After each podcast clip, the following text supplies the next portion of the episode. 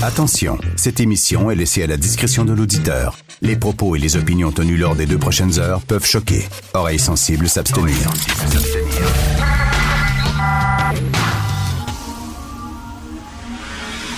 Martino. Richard Martineau. Politiquement incorrect. Notre gouvernement va continuer de travailler jour et nuit pour rapidement et paisiblement trouver une solution. Radio. Et qu'on est en business, hein, on sent que vraiment, là, il est en selle, il a les affaires bien en main, Justin Trudeau. Je comprends que tu peux pas agir en cowboy puis envoyer la police puis tout de suite là, ben, il me semble que tu dis, regardez, je vais négocier avec vous, mais pour montrer votre bonne foi, vous levez les barricades. Sinon, il n'y a pas de négociation. Vous devez faire ça. C'est le gouvernement qui devrait avoir le gros bout du bâton, pas les manifestants, mais ils jasent, ils jasent, ils aiment ça jaser, il va négocier, il va discuter, il va converser avec eux autres. Et ça me fait penser, ça me fait penser, petit trouble technique ici, ça me fait penser à la toune de Dalida. Alors, peux-tu mettre la toune de Dalida?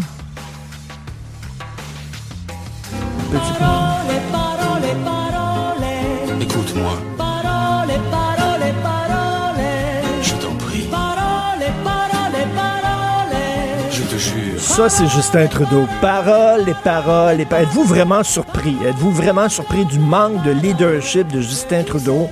Il me semble que c'était écrit dans le ciel que ce gars-là n'était pas capable de gérer des crises du genre. Je sais que c'est une crise qui est pas facile, mais il jase, il jase, il veut jaser. Je reviens là-dessus. Tu dis, regardez, nous autres, on est le gouvernement, on vit dans un état de droit. Il y a des lois, les lois, tout le monde doit les respecter. On est prêt à négocier avec vous, mais faites preuve de bonne foi, levez les barricades et après ça, on jasera. C'est ce que disent les leaders autochtones hein, qui font preuve de plus grand leadership que Justin Trudeau. On va en parler bien sûr. Il va être question de ça beaucoup dans l'émission, bien sûr. C'est, quand même la grosse nouvelle. Il y a beaucoup d'argent en jeu maintenant parce qu'il commence à avoir des impacts économiques très graves pour le pays. Je veux vous parler de ma chronique d'aujourd'hui dans le Journal de Montréal concernant le cours d'éthique et de culture religieuse. Vous savez que le cours a été annulé, on a tiré la plug, on l'a aboli. Euh, Jean-François Roberge m'avait dit euh, au franc-tireur il y a quelque temps qu'il ne toucherait pas au cours d'éthique et de culture religieuse. Puis j'étais bien, bien, bien déçu en disant, ben voyons donc, s'il vous plaît, tirez la plug sur ce cours-là. Il dit non, non, non, on y touchera pas. Finalement, ils sont revenus sur leur décision. Tire la plug, comme vous le savez, je sais, vous êtes triste. Vous pleurez à la maison. C'est très triste que le cours d'éthique et de culture religieuse n'existe plus. Mais qu'est-ce que vous voulez, on va passer par-dessus. Moi, c'était un cours que je détestais. Et euh, quand mon fils avait des très mauvaises notes dans ce cours-là, je le félicitais. C'est vraiment, oui, c'est parti. Le cours d'éthique et de culture religieuse est mort.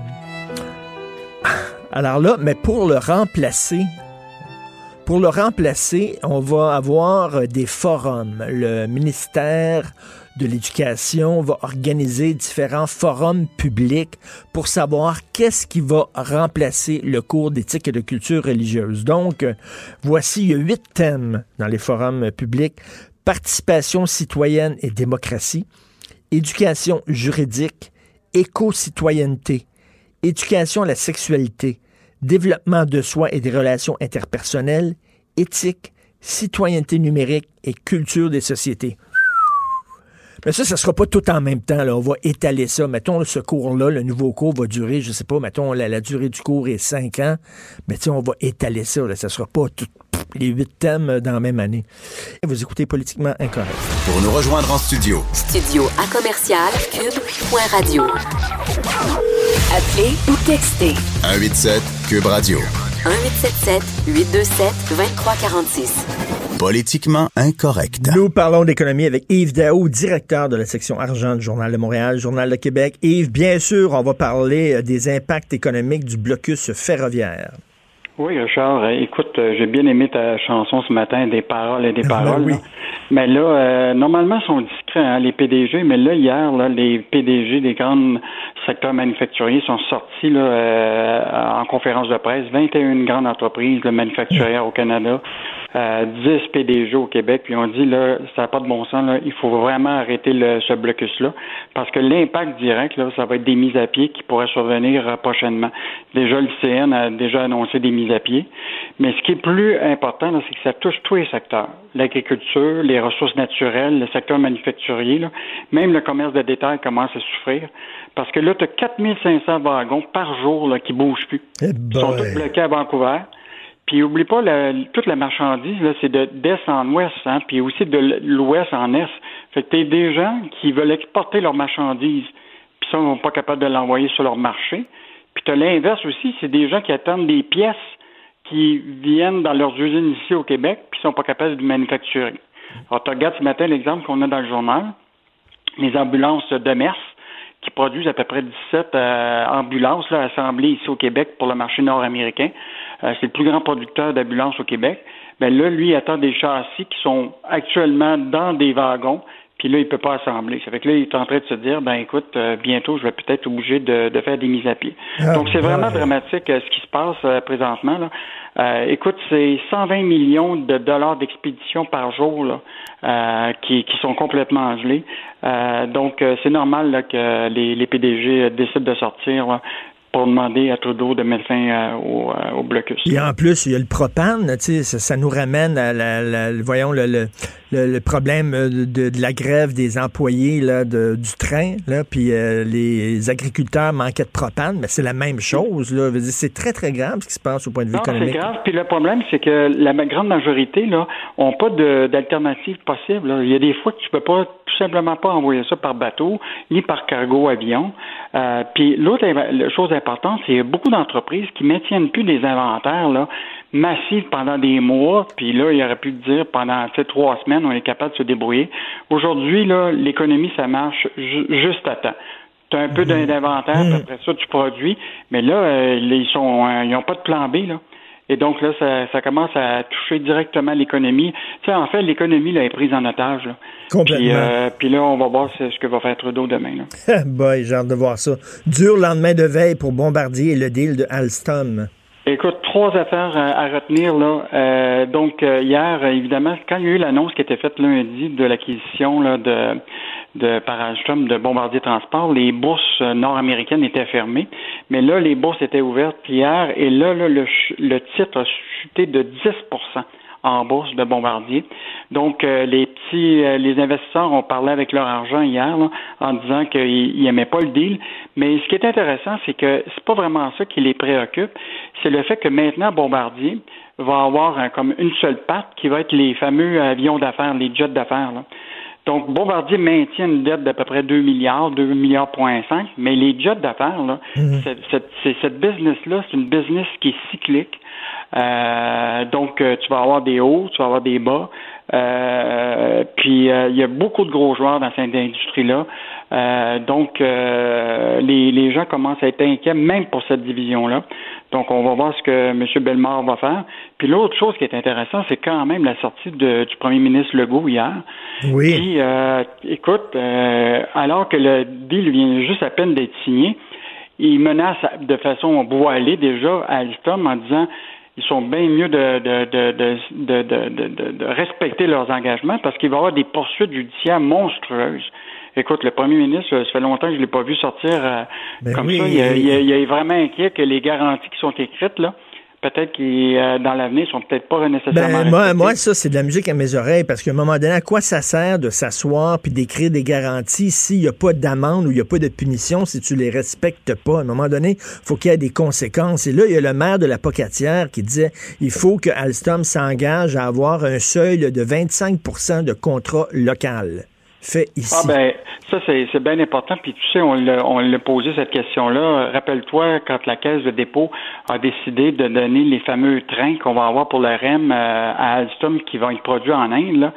Euh, il me semble qu'on a l'expertise au Québec, on a tout le, le know-how, on a des, des travailleurs, euh, et pourtant la Caisse à l'époque euh, était 30% actionnaire de Bombardier Transport, et ils n'ont même pas réussi à ce Ben moment-là à exiger que nos trains soient fabriqués ici au Québec.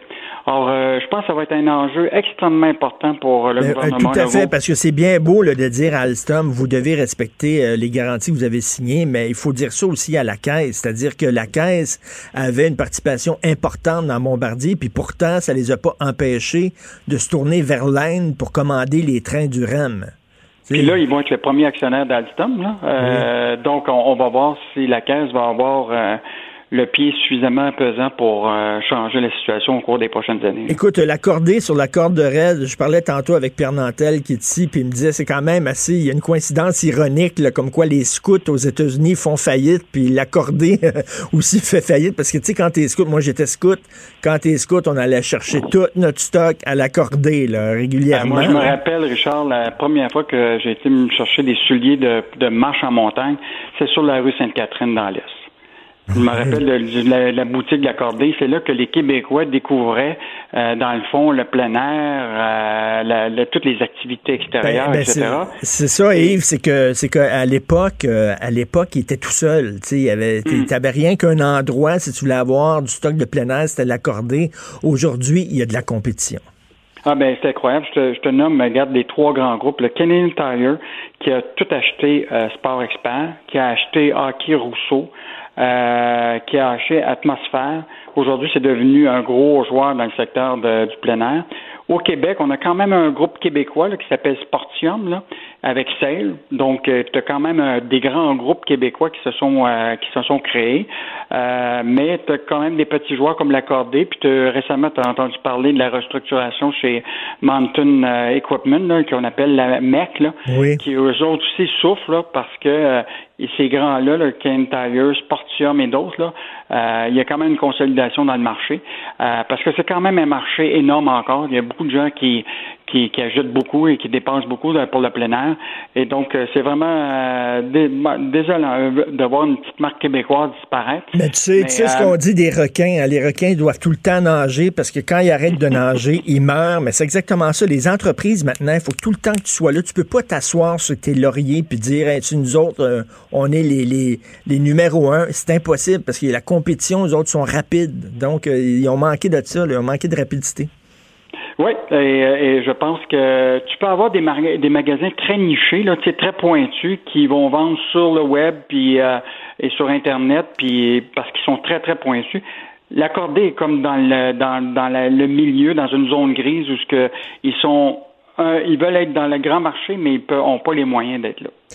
Malheureusement, donc, la cordée sur la corde raide. Merci beaucoup, Yves Daou. On va continuer à lire la section argent du Journal de Montréal, Journal de Québec. Merci, bonne journée. Au plaisir. Fait que là, il y a vraiment des impacts économiques. Et comme disait Yves Daou, habituellement, les chefs d'entreprise hein, sont très discrets, ne se mêlent pas des affaires de la politique, que ce soit provinciale ou fédérale. Mais là, ils disent à un moment donné, assez, c'est assez, faut agir. Politiquement incorrect. À Cube Radio et sur LCN, le commentaire de Richard Martineau avec Jean-François Guérin. Cube Radio. Salut Richard. Salut Jean-François. On revient sur la question des blocus ferroviaires. Bien le sûr. problème reste entier ce matin, alors que les conséquences économiques commencent à s'accumuler. Il y a de plus en plus d'impatience. Ben oui, de l'impatience parce qu'il y a un manque total de leadership. Là, tout ce qu'il y a à dire, là, euh, euh, Justin Trudeau, c'est on va, on va discuter, on va négocier, on va parler, on va jaser. Mais tu sais, comme disait le grand philosophe, puis je pense que c'est un philosophe que tu connais bien, Elvis Presley. Il y avait une chanson, il y avait une chanson qui était A little less conversation, a little more action. Et je pense que là, il faut penser à Elvis un peu aujourd'hui. Genre, arrête de jaser à un moment donné, puis mets tes culottes. Et il y a une affaire que je ne comprends pas, Jean-François, là-dedans. C'est que bien sûr que tu peux pas envoyer la police comme ça, bon, comme le veulent les conservateurs. Sauf que quand tu négocies, il faut toujours que tu gardes ouverte l'option d'utiliser la force. C'est ça qui te donne un pouvoir de négociation. Quand le gouvernement négocie avec les employés du secteur public qui sont en grève, ils disent on va jaser, on va discuter, mais si ça fonctionne pas, il va y avoir une loi spéciale. Quand un gouvernement arrive avec un projet de loi, ils disent à l'opposition, on va jaser, on va négocier, mais si ça fonctionne pas, il y a la menace du baillon. Il faut que tu aies ça. Mais là, dès le départ, Justin Trudeau a dit, il est hors de question qu'on utilise la force. Il a complètement oublié ça. Fait que, tu sais, il faut que tu aies la carotte puis le bâton, mais lui, il dit, il va avoir rien de la carotte. Alors là, c'est qui qui a le gros bout du bâton? C'est pas le Donc, gouvernement. on n'a pas là. de levier, dans le fond. C'est ça, t'as pas de levier, comme disent les Anglais, du leverage, là. Il devrait Ouais. dire, regardez, pour faire preuve de bonne foi, levez les barricades et après ça, on négociera. Et c'est ce que disent les leaders autochtones. En fait, les leaders autochtones, ils font preuve davantage de leadership que, Justin Trudeau. Et là, tu sais, il y a des gens qui disent, ah, les autochtones de euh, Wet'suwet'en, ils se, font, ils sont victimes du colonialisme. Et le conseil de bande qui est élu démocratiquement et qui représente les résidents de Wet'suwet'en, eux autres, ils sont pour le projet. Ce sont les chefs héréditaires qui sont contre, mais les chefs héréditaires ne sont pas élus. Regarde, Jean-François, au Canada, le chef de l'État, c'est la reine d'Angleterre, Élisabeth II. Mais les, les décisions sont prises par qui? Les décisions sont prises par le Parlement. Pourquoi? Parce que c'est une institution euh, démocratique. Donc, c'est le conseil de banque qu'il faut écouter. C'est pas les chefs héréditaires. Il y a quelque chose qui, qui ne fonctionne pas là-dedans. Mais bref, euh, il y a un manque total de leadership. Ça prend seulement quelques dizaines de personnes pour mettre le pays à genoux. Et ils jasent, ils jasent. Puis là, la rencontre va peut-être avoir lieu dans un mois, on dit. Là. Je dire, Ben oui. Ça n'a aucun maudit bon sens. Ben, j'ai comme l'impression qu'il va y avoir encore plus de pression aujourd'hui. Les premiers ministres des provinces ont un appel conférence. Euh, il y Ben a oui. de l'impatience. Il y a des lettres ouvertes de tous les milieux de l'économie canadienne. Ben oui, mais ils ont- là, vont ils- ils- beaucoup de pression. Ils connaissent leur Elvis. C'est ça? C'est ça. Tout vient Elvis. Oui. Euh, au euh, fédéral, le processus de nomination des juges est biaisé. Alors là, Justin Trudeau, lorsqu'il a pris le pouvoir, il dit nous autres, on ne sera pas là, comme les conservateurs. C'est une nouvelle ère qui s'ouvre au Canada. On est pour la transparence. Puis vous allez voir ça. Les conservateurs, lorsqu'ils nommaient les juges, ils y allaient, c'était biaisé, hein, c'était partisan. Ils nommaient des juges qui étaient près du Parti conservateur. Nous autres, on fera pas ça. On va vraiment les nommer au mérite. Alors là, le Globe and Mail, une grosse enquête du Globe and Mail qui dit non, non, non. Finalement, hein, le roi est mort, vive le roi. Ils font exactement comme faisaient les conservateurs. Ça nous rappelle Bastarache, hein? ici euh, au, au- au Québec, euh, le Parti libéral Ouais. de Jean Charest, là, qui mettait des post-it sur à côté des noms des, des juges, euh, des, des avocats qui pouvaient être nommés juges. Si tu étais proche du Parti libéral euh, québécois, tu avais plus de chances. C'est exactement ce qu'ils font. Si tu euh, partages l'idéologie du Parti libéral de Justin Trudeau, si tu participes à des événements bénéfices qui rapportent de l'argent au Parti libéral de Justin Trudeau, on va soudainement considérer là, ton dossier, puis tu as plus de chances d'être nommé juge que quelqu'un qui est loin du Parti libéral. Bref, encore une fois, Justin, il jase, il jase, il parle, il parle, mais les, les, les bottines ne suivent pas les babines. Et on le voit, là, euh, il va être dans l'eau chaude. Pas une très, très bonne semaine, pas un très bon mois, en fait, pour Justin Trudeau. Ouais, c'est. euh, il navigue en eau trouble, disons, par les Tout à temps fait, qui courent. tout à fait. Je pensais jamais que tu me parlerais de la philosophie d'Elvis Presley. A little ce more, matin. a little, a little less conversation, a little more action. Salut, Richard. Salut. Bonne journée. Bonne journée. Politiquement incorrect. Joignez-vous à la discussion. Appelez ou textez 187 Cube Radio. 1877 827 2346. Ça fait longtemps que je lui avais pas parlé. Je m'ennuyais. Mathieu Bocoté, chroniqueur, blogueur, Journal de Montréal, Journal de Québec, animateur ici du balado. J'en parle souvent parce que c'est excellent. Les idées mènent le monde. Des longues conversations avec des intellectuels qui ont des choses à dire, qui ont un angle inédit sur certaines situations. Mathieu, tu avec nous. Salut Mathieu. Bonjour. Écoute, bien sûr, faut revenir sur, euh, sur le manque total de leadership de Justin Trudeau. Toi, Mathieu, est-ce que toi, t'es un gars de parole, t'es un gars qui aime discuter, t'es un gars qui aime... Bon, est-ce que, j'imagine, t'es pas pour l'envoi là, des, des- des- de l'armée puis de la police tout de suite, là? Non, ben là, c'est il y, a, il y a toute une série d'éléments dans cette affaire-là. C'est-à-dire, le, pr- le premier, c'est la solution policière, dont ça comme ça. Elle pouvait être envisagée probablement les premiers jours. C'est-à-dire, il y a des gens qui bloquent la voie ferrée. C'est pas encore devenu un problème national. C'est pas encore devenu un problème euh, pan-canadien. Bon, ben alors là, il y a des gens qui bloquent la voie ferrée, qu'ils soient autochtones, qu'ils soient nationalistes québécois, qu'ils soient militants, euh, j'en sais rien, moi, LGBT, qu'ils soient écolos, qu'ils soient... Qu'importe, vous bloquez pas la voie ferrée. Euh, Plusieurs journées plus tard, eh bien là, euh, on sait que s'il y a la, la solution et euh, la, la, solution des premiers jours, si on l'appliquait aujourd'hui, ça crée 20 crises d'Oka à la grandeur du Canada. Hmm. ça me semble assez évident dans les circonstances. Donc là, on est dans cette espèce de situation où le gouvernement, par son incurie des premiers jours, par son impuissance des premiers jours, a laissé développer une crise qui est de moins en moins gérable, de moins en moins maîtrisable, autre élément qui s'ajoute à ça, euh, le premier ministre, lorsqu'il prend la parole, il revient de sa tournée euh, où il cherche à gagner un siège pour devenir un jour prix Nobel, euh, il, fait la, il fait cette espèce de, de tournée, il revient, et qu'est-ce qu'il dit? Des, ce qu'on va appeler autrefois des paroles verbales, hein, c'est-à-dire des, une espèce de déclaration pontifiante, sermonneuse, il dit rien. De l'autre côté, les conservateurs décident parce que c'est l'avantage de l'opposition. On dit nous on est des durs de durs, on est des on est des, des vrais des, des, des, des vrais policiers. Et là, mieux que tout, Justin Trudeau dit vous, je vous parle plus. Donc Justin Trudeau est prêt à parler avec ceux qui bloquent les, la, la voie ferroviaire, les, les, euh, les chemins les, les, chemins de fer, mais il n'accepte pas de parler à son opposition, qui défend une position qui, qu'on l'accepte ou non, est quand même une position qui est théoriquement tenable, c'est-à-dire Oui. la, la défense de la légalité. Donc on est dans une espèce d'immense foutoir, et à travers tout cela, ce qui se révèle, me semble-t-il, c'est le manque de leadership effrayant de Justin Trudeau. Cet homme-là, je l'ai souvent dit, c'est comme la reine d'Angleterre, il règne mais il ne gouverne pas. Euh, il est bon pour parader, il est bon pour faire des discours pontifiants, mais ces discours ne sont rien d'autre que le masque de son impuissance. Exactement, parce que ce qui arrive, là, toi et moi, moi, ça me surprend pas du tout, là. C'est- ça me surprend pas. C'est ça, Justin, selon moi.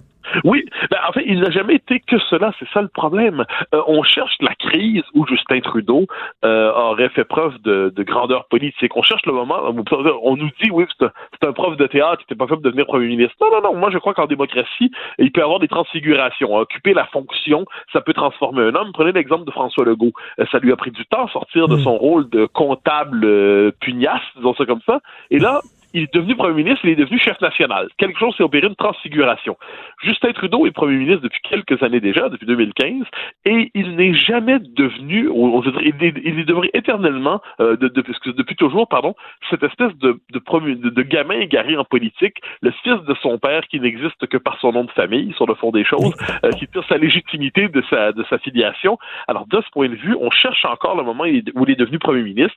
Il ne l'est pas devenu. Puis qu'est-ce qui se cache derrière ça? Ben, le Canada gouverné dans des circonstances à la fois par les structures de pouvoir du Parti libéral, par l'espèce de haute fonction publique, par la, bourgeoisie de Toronto, les, pu- les puissances euh, euh, pétrolières de l'Ouest, et à travers ça, le premier ministre absent qui sert simplement à parader. Écoute, tu parlais de son père. Tu sais, son père, on se souvient de son fameux Just Watch Me. Il niaisait pas, son père. Là. Dire, il a Ouais, pas ben- niaisé avec les souverainistes québécois. là. à un moment donné, il a mis ses culottes et tout ça, qu'on soit pour ou contre. Mais il a Just Watch Me en disant, moi, je jaserai pas, moi, moi, agir. Mais ju- justement, euh, Justin n'est pas le fils de son père. Non, ben ça, alors comme je viens de dire, ça c'est le point, sa seule qualité. Euh, mais ça sachant qui était le père. Mais euh, mais cela dit, moi je, je crois et ça c'est c'est une conviction. hein. J'ai pas de j'ai rien j'ai rien pour l'étayer sinon que des intuitions et quelques analyses. Si c'était des nationalistes québécois qui causaient euh, des problèmes comme ceux-là, euh, je suis persuadé que Justin Trudeau se découvrirait soudainement euh, courage et force pour en finir avec eux. Euh, il, il userait de la force nécessaire pour en finir avec ces nationalistes qui troublent l'ordre du pays. Parce que, il faut le dire, dans son esprit, et c'est là la grande contradiction de Justin Trudeau, il s'est fait élire avec ses discours sur la réconciliation, sur des premiers peuples, sur des premières nations. Euh, on, on comprend l'intention généreuse. Mais de l'autre côté, le Canada est un État pétrolier, c'est aussi un État de droit accessoirement, euh, où normalement tout le monde devrait respecter la loi. Et là, il est pris dans ses contradictions. Et c'est l'espèce de, vous savez, c'est l'espèce de progressisme qui se fait toujours déborder sur sa gauche. C'est-à-dire, euh, le progressiste se croit immaculé, dénonce tout ce qui n'est, qui n'est pas lui, comme la droite, le conservatisme, l'intolérance et tout ça. Et un jour, il est débordé sur sa gauche et il se découvre dans le rôle du conservateur, de l'institution, du gardien de l'ordre. Et là, il déteste se voir dans ce rôle Ben inattendu oui. parce qu'il n'a plus la conscience immaculée, parce qu'il n'est plus la présence virginale et nobélisable dans notre vie publique. Et là, Justin Trudeau doit donc agir en premier ministre, c'est-à-dire prendre des décisions dures, des décisions sévères, des décisions difficiles. Mais c'est pas le rôle Mathieu, Mathieu, et à qui il me fait penser? La mère de Caillou.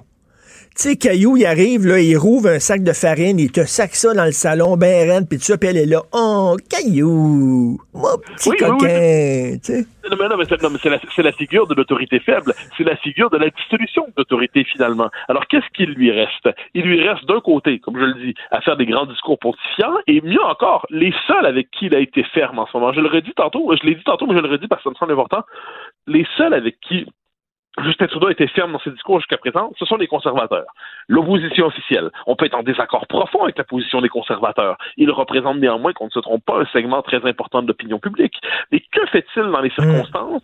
Il est faible avec ceux qui sont euh, avec les dans la logique du, du, blocage, du blocus, et il est euh, euh, très très dur envers son opposition officielle au point de vouloir l'exclure de la conversation démocratique. Je regarde ça et là je me dis mais c'est de la comédie, c'est de la comédie. Euh, Justin Trudeau, on l'a souvent su, on l'a toujours dit en fait, euh, n'était pas fait pour le rôle qu'il occupe en ce moment. Et là, les circonstances viennent donner raison à tous ceux qui étaient sceptiques. Écoute, au Canada, il y a deux niveaux de pouvoir. Il y a la reine d'Angleterre, qui est le chef d'État. Hein. Les, gens pensent que le chef d'État, c'est le premier ministre. Absolument pas. C'est la reine d'Angleterre. Mais il y a le Parlement. Les décisions de tout, les décisions du Canada sont prises par le Parlement. Pourquoi? Parce que c'est une institution qui représente le peuple. C'est une institution démocratique. La même chose pour les communautés autochtones. Tu as les chefs héréditaires qui euh, règnent par le droit du sang, qui ont été comme nommés, mais je veux dire, les décisions, ça devrait être prises par le conseil de bande, qui, eux autres, c'est une institution démocratique qui sont élus. Et le conseil de bande, dans cette situation-là, pour euh, la, la, la, bande de Wet'suwet'en, il était pour. Il était Oui, ben, pour là- le projet de gazoduc. Et là, c'est là qu'on tombe sur la question très très épineuse de la gouvernance autochtone. Ben oui. C'est-à-dire que les, les, les conseils de vente, c'est- pas la structure, soyons honnêtes, élus, c'est pas la structure, je dirais, la plus transparente démocratiquement de l'histoire de notre civilisation. Disons ça comme ça, poliment. Euh, il y a de, il y aurait de bonnes questions à se poser sur les. De l'autre côté, l'idée d'un leadership et d'un pouvoir héréditaire, eh bien, mais ça- il y a quelque chose qui heurte mentalement l'idée démocratique là-dedans. Ben et oui. Comme une forme de légitimité concurrente et tout ça. Donc, et là, et surtout, le gouvernement ne sait pas comment réagir devant ça. Parce que négocier avec les populations amérindiennes, négocier avec les différents groupes qui les composent, on ne sait jamais avec qui exactement on doit négocier. On sait jamais quelle frange plus traditionnaliste, plus radicale, va décider de faire sécession, de faire dissidence, de rompre, de s'opposer au gouvernement. Et puisqu'on est dans une époque, il faut bien le dire, là, moi, je, je conteste pas un instant l'idée que les- la situation des Amérindiens au Canada, c'est une forme de tiers-monde intérieur. Il n'y a pas de doute là-dessus. Euh, c'est une situation scandaleuse. Il n'en demeure pas moins que sur le plan symbolique, sur le plan moral, sur le plan politique, il y a une forme de complaisance envers tous les discours qui proviennent euh, des milieux amérindiens, quelquefois même les plus radicaux. Exemple, ce discours absolument insensé sur les territoires non cédés, qu'on nous répète sans Ben arrêt. oui. Comme fondamentalement, après quatre siècles en Amérique et presque plus, euh, plus que ça, euh, les Européens, comme on les appelait autrefois, euh, étaient illégitimes. Ils devaient retourner chez eux. Vous êtes illégitimes ici. Vous devez vous incliner. Tout ça. Un instant, il y a quand même des limites à réécrire l'histoire comme ça. À ce compte-là, est-ce qu'il faut renvoyer les Romains de la Gaule et ainsi de suite? À un moment donné, le réel a ses droits. Donc, il y a une légitimité indéniable des revendications autochtones aujourd'hui, mais on est prêt, au nom de la légitimité de ces revendications-là, on est prêt à tout accepter, même des discours très radicaux. Parmi ceux-là, justement, l'idée du territoire non cédé. Parmi ceux-là, cette idée que la moindre revendication qui vient de ces milieux, on doit nécessairement s'incliner même devant les plus radicaux, parce que sans ça, on serait un méchant néocolonialiste blanc patriarcal ou quelque chose comme ça. On peut mélanger ces termes-là en faisant shuffle. Finalement, on trouve toujours une insulte qui traîne à gauche. Donc, de- donc devant tout cela, eh bien, on est un peu désarmé moralement parce qu'on ne croit pas à notre propre légitimité euh, d'agir enfin, en fonction de l'intérêt, l'intérêt général canadien dans ce cas-là. Et moi, ce que je note, ce que je note là-dedans, euh, c'est que euh, c'est facile de tenir des discours complaisants. Hein? C'est-à-dire, on se donne la bonne position, on se met au-dessus de la mêlée, on se fait, on se fait très gentil.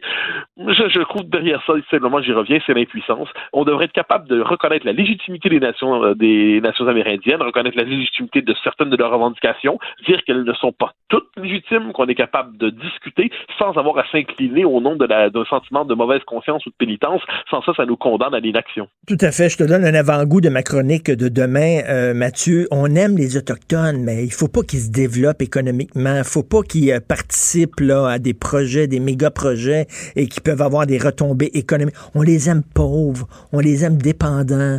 On les aime quasiment qui vivent dans des tipis. Tu sais, il y a un côté aussi, là, tu sais, quand, quand, quand on voyage euh, à l'étranger, on va en Amérique du Sud, là, on veut pas voir des Mexicains, des Sud-Américains qui se promènent en Ford puis qui mangent au McDo comme nous autres. Non, on veut les voir quasiment vivant dans des huttes parce que ça nous donne un sentiment d'authenticité, tu sais. Il y a un Oui, peu ça, là. Parce qu'il y a 20, il y a Oui, 20, oui, il y a 20 conseils de banque qui sont pour là, les gazoducs, puis toute la petite gang de McGill qui sont sortis pour bloquer la rue Sherbrooke, eux autres, ils appuient ceux qui sont contre le développement économique parce que Ah. ça, c'est les bons Indiens. Je suis toujours amusé, on- je suis toujours très amusé quand, quand des gens de McGill euh, nous disent de dénoncer des institutions coloniales. Mais, euh, OK, faut-il abolir leur propre université qui nous le disent? Alors, franchement, ça m'intéresserait de savoir. Mais McGill, français, on a déjà parlé de ça. Mais non, cela dit, je suis tout à fait d'accord avec cette idée comme quoi on, on- on a une forme de, de discours par rapport aux, Amé- aux Amérindiens, aux Autochtones, où on leur dit, en gros, on les aime à la manière des témoins de la civilisation non occident, euh, Oui. du monde pré-occidental en Amérique, les témoins de l'authenticité, les témoins d'un autre rapport à la nature, et on les veut dans ce rôle. Au probablement, je pense pas que les gens aiment les voir pauvres, mais tout le moins, ils aiment, les voir sous le signe de l'altérité radicale. Et me semble-t-il que tout le défi pour les nations euh, autochtones, c'est de conjuguer la fidélité à leur tradition, leur identité, c'est très bien, et l'entrée dans ce qu'on pourrait appeler, pas parce que plusieurs d'entre elles, l'entrée dans la modernité a lieu, mais je dirais se réconcilier la fidélité aux, traditions, aux identités, avec le- les, codes du monde moderne, les codes du développement dans le monde moderne. L'État a un rôle à jouer là-dedans pour leur donner les infrastructures nécessaires, pour leur donner les moyens de se développer, mais il y a aussi cette idée que euh, de notre côté, on doit cesser d'avoir une forme de discours complaisant pour une forme de misère qui est vue comme une forme supérieure d'authenticité. Ça, moi, Mhm. ça, me semble évident, mais c'est la question la plus épineuse qui soit parce qu'on touche à cette question-là, puis là, on va tomber sur des, euh, des sur, un, un type de la Gazette dont le nom m'échappe, qui traitait ceux qui remettaient en question la légitimité, la légitimité des barrages de suprémacistes blancs. Bon, suprémacistes Bon, blancs. ça y est. Non, mais ça, c'est formidable, ça. Cette insulte-là, qui est pour moi la marque des incultes hargneux, on l'utilise régulièrement dans ce débat pour faire le procès de toute, euh, euh, toute défense de l'état de droit dans sa forme la plus élémentaire. Mais encore une fois, il faut euh, enlever ce brouillard idéologique, regarder cette question avec le plus de lucidité possible. C'est pas facile, mais c'est pourtant nécessaire. Ben, merci beaucoup de lutter justement contre le brouillard et de défendre la raison dans un monde qui en manque de plus en plus. Merci Mathieu. Merci infiniment. Au revoir. Mathieu Bock côté. Politiquement incorrect. Joignez-vous à la discussion. Appelez ou textez 187 Cube Radio. 1877 827 2346. La déclaration du Premier ministre est une rejet total de responsabilité et un échec de leadership. Je peux comprendre que le premier ministre ne veuille pas négocier sur la place publique. OK. Mais tu convoques pas le Parlement pour faire une adresse ministérielle si tu n'as rien à dire. Notre gouvernement travaille fort pour trouver une solution. Alors, chaque semaine, nous parlons de la politique fédérale avec Emmanuel Latraverse. Emmanuel, je pensais que tu allais annuler notre rencontre d'aujourd'hui parce qu'il se passe pas grand-chose sur la scène fédérale ces temps-ci, tu trouves pas? Ben, le gouvernement ne fait pas grand-chose, mais il se passe quelque chose pareil. c'est euh, c'est euh, quel effondrement, je pense, de, de la part du gouvernement Trudeau dans la dernière semaine. Je me faisais la, la réflexion ce matin, c'est comme si des fois les astres s'alignent. hein. Au moment même où M. Trudeau essaie de convaincre la planète que son gouvernement, son pays mérite un siège à la table des grands au Conseil de sécurité parce que le Canada est capable d'agir pour dénouer des grandes crises internationales. C'est quand même là, au Conseil de sécurité des Nations Unies, que le grand leadership politique des plus petites nations est supposé s'exprimer et ça inclut de faire preuve de créativité, d'innovation pour régler des conflits. Mais il est confronté ici au Canada à un conflit où il est incapable de faire preuve d'innovation, de créativité et euh, pour trouver euh, une impasse. Alors, c'est comme si la, la crise qui sévit au Canada en ce moment est en train de, de, de miner tout l'argumentaire que présente M. Trudeau à la face du monde sur la force de son leadership euh, comme premier ministre. Tu sais. Tout à fait, tout à fait. En même temps, à sa décharge, le mettons là. OK, je vais me faire l'avocat du diable. C'est une situation extrêmement complexe. Tu fais quoi? Oui. Est-ce que euh, tu sais, euh, la, la solution des conservateurs, on a à voir la police, puis tout ça, c'est un peu simpliste. là. Non, moi je pense que ça c'est complètement euh, c'est complètement ridicule là. Euh, pourquoi? Parce qu'on est rendu dans un stade dans cette crise là où finalement c'est sûr que c'est une petite minorité qui bloque les routes, euh, qui bloque euh, les, les, les, les rails de chemin de fer. Certains, oui, dans le mouvement, sont instrumentalisés par certains environnementalistes, etc. Mais sur le fond, c'est comme si cette, ce, ce blocus qui venait d'un enjeu très précis est venu à incarner le ras-le-bol collectif là, des Premières Nations face aux phrases creuses et aux promesses qui sont jamais remplies. Et le problème, c'est qu'à partir du moment où on envoie les forces de l'ordre, c'est comme si on jette l'allumette dans le feu pour mobiliser encore plus ceux qui, pour l'instant, ne sont font pas partie du blocus. Euh, il y a un leader autochtone qui faisait remarquer que 30 50% de la population a moins de 30 ans. Combien ont pas d'emploi, euh, cherchent des perspectives? Et là, finalement, est-ce que tu veux donner une excuse à cette jeunesse autochtone qui est plus mobilisée, plus éduquée aussi, euh, plus organisée pour finalement se coaliser autour d'une grande euh, révolution. Moi, je, moi, je suis de ceux qui craignent qu'une intervention musclée des forces policières mènerait à ça. On n'aurait pas deux au cas, là, euh, à Hmm. Belleville, euh, en Ontario, puis à Kanawake, là, on en aurait 50 au, au pays. Il y aurait un risque de chaos. Je pense que M. Trudeau a raison là-dessus, là. Hmm. Mais en même temps, en même temps, Emmanuel, qui parle, ça, qui mais- parle au nom des gens de Wet'suwet'en? Est-ce que c'est les chefs héréditaires qui ne sont pas élus et qui sont contre le projet de gazoduc ou c'est le conseil de bande qui est élu et qui est pour? C'est qui qui parle les deux. Le- le- on en parlait la semaine dernière. Le fond du problème là-dedans, c'est que la Cour suprême a reconnu une part d'autorité euh, au chef héréditaire et a reconnu que l'autorité des conseils de bande est limitée, en, si on veut, là, à, au territoire de leur réserve. Alors, il y a une double juridiction là- là- là-dedans. La preuve, c'est puis là, tu vas me dire, ben, comment on fait pour réconcilier ça? Ça tient pas la route, etc. Dans les années euh, 80, au début des années 2000, monsieur, le gouvernement chrétien, à l'époque, avait traité un, avait signé un gros, gros, gros traité avec la nation Nisga en Colombie-Britannique, qui a un système parallèle comme ça, qui pose problème sérieusement, on s'entend, et où finalement, on avait convenu que dans la, l'architecture de leur autodétermination et de leur et de leur gouvernance propre que les chefs héréditaires joueraient un peu comme l'espèce de rôle de Sénat, tu comprends? Et euh, par rapport aux chefs élus. Donc, on a trouvé une formule pour accommoder les deux. Et je pense qu'à terme, on ne pourra pas régler la crise précise en Colombie-Britannique sans résoudre une partie de ce dilemme-là. Parce que ce qu'il faut comprendre, c'est que c'est c'est pas monolithique non plus. Il y a beaucoup de, gens Ben, dans cette communauté-là qui sont qui appuient la revendication des chefs autochtones, mais qui comprennent que leur conseil de bande a signé des accords. Parce que le conseil de bande, il y a sa réserve, il y a ses jeunes, il faut qu'ils trouvent des jobs, ils n'ont pas le même mandat moral. Alors, c'est pas c'est pas une dichotomie si claire que ça, là. Mais le fond du problème, là, c'est que ce problème-là chez les Wet'suwet'en, il date de 2014, là. Dans le dans les applications, dans les dans tout le processus de révision environnementale et d'approbation de ce projet-là, c'était clair que les chefs héréditaires étaient contre.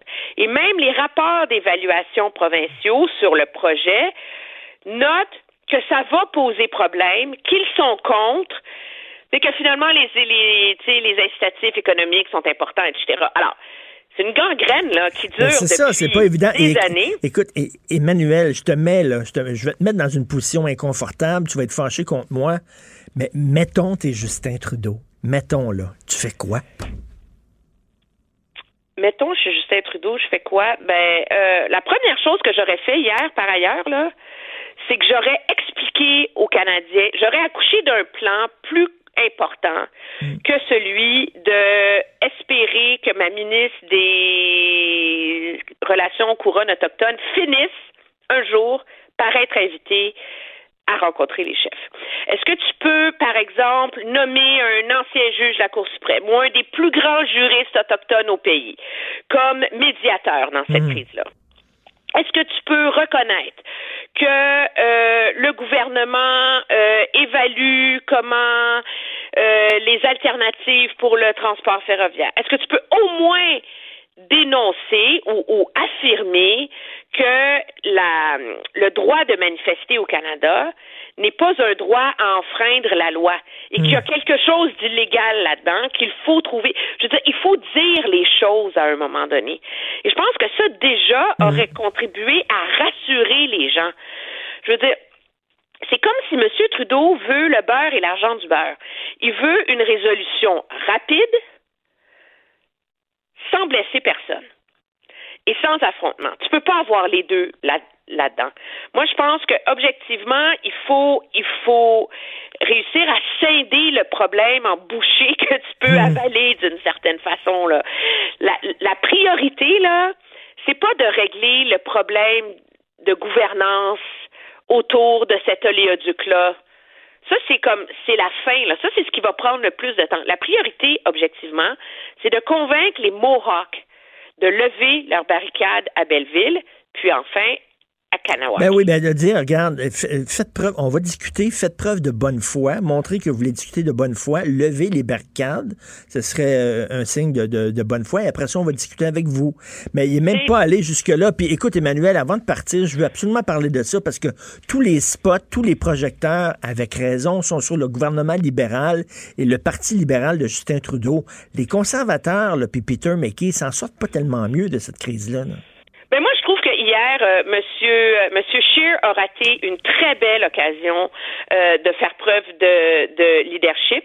Et Monsieur McKay aussi, parce que Monsieur McKay, moi, je vois ses fils, puis c'est euh, c'est illégal. Comme ancien procureur de la couronne, je mettrai un terme à tout ceci. C'est comme si tout d'un coup là, euh, on met, tu sais, il y avait une solution facile, c'était d'envoyer la la police et de mettre tous les manifestants autochtones dans le même panier là, en disant que ce sont tous des radicaux instrumentalisés par euh, par les par les les, les éco-terroristes là, tu sais quasiment là.